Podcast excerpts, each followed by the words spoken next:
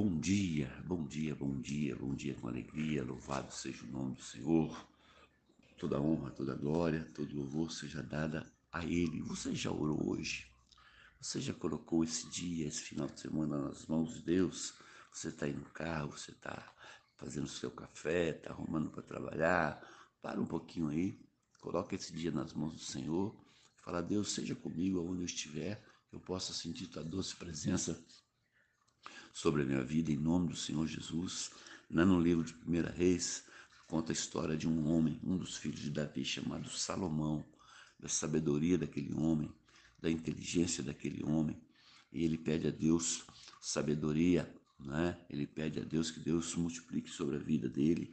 Ele pede a Deus que dê entendimento para julgar as causas, porque ele era o rei de toda a situação, e Deus concede ali a Salomão muita riqueza, a ponto de uma mulher viajar quilômetros, rainha de Sabá, está lá no capítulo 10 de 1 Reis, depois você lê, de tanto ela ouvir falar de Salomão, aquela mulher viajou quilômetros para ver com seus próprios olhos. E a Bíblia diz que quando ela chegou lá, ela viu que o que falaram de Salomão não era nem metade do que ela conheceu.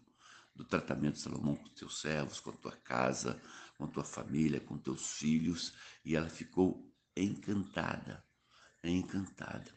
A minha pergunta hoje é: o que, é que as pessoas pensam de mim, pensam de você? Né? Será que as pessoas viajariam de longe para nos ver? Será que as notícias que chegam aos ouvidos das pessoas são notícias boas a nosso respeito? Eu sei que há muita pessoa má, eu sei que há muita pessoa é, maldosa, né? Que para se achegar a uma, a uma pessoa, para conquistar uma amizade, ela é capaz de, de falar mal é, de uma, de uma pessoa para outra pessoa. Mas eu estou perguntando você, dentro do teu coração, será que alguém viajaria quilômetros para te conhecer porque ouviu a tua história? E ali a, a rainha de Sabá ficou tão impressionada que aumentou ainda a riqueza do rei Salomão. E aqui eu não estou falando de riqueza material, mas é tão bom quando você ouve falar bem de uma pessoa, é tão bom quando você vai ver e você conhece essa pessoa, a pessoa que te falou ainda deixou de contar muitas coisas boas. Nesse mundo a qual nós vivemos hoje, nesse mundo de maldade, mundo de, de pessoas é, se aproveitando de situação, nós temos muito espaço para melhorar. Nós erramos, nós cometemos erro. O meu passado, talvez o seu ou de muitos, não é um passado muito, é, muito bom aos olhos das pessoas, mas graças a Deus, Deus nos libertou, graças a Deus, Deus nos deu uma nova oportunidade de poder provar para as pessoas que nós mudamos, de poder provar não que tem que provar, mas para mostrar para pessoas que nós mudamos. E é tão bom quando a pessoa olha para você e fala: Poxa, eu estou feliz com a sua mudança, eu estou feliz com a tua decisão. Então, em nome do Senhor Jesus, que nessa manhã você possa tentar, pelo menos, ser essa pessoa. Pastor, como que eu faço isso? Primeiro, onde você mora, na sua família. Sua família tem que ver essa mudança em você. Depois, no seu meio de amizade, onde você trabalha, na sua escola, as pessoas têm que notar essa mudança de você. Vai haver muita retaliação.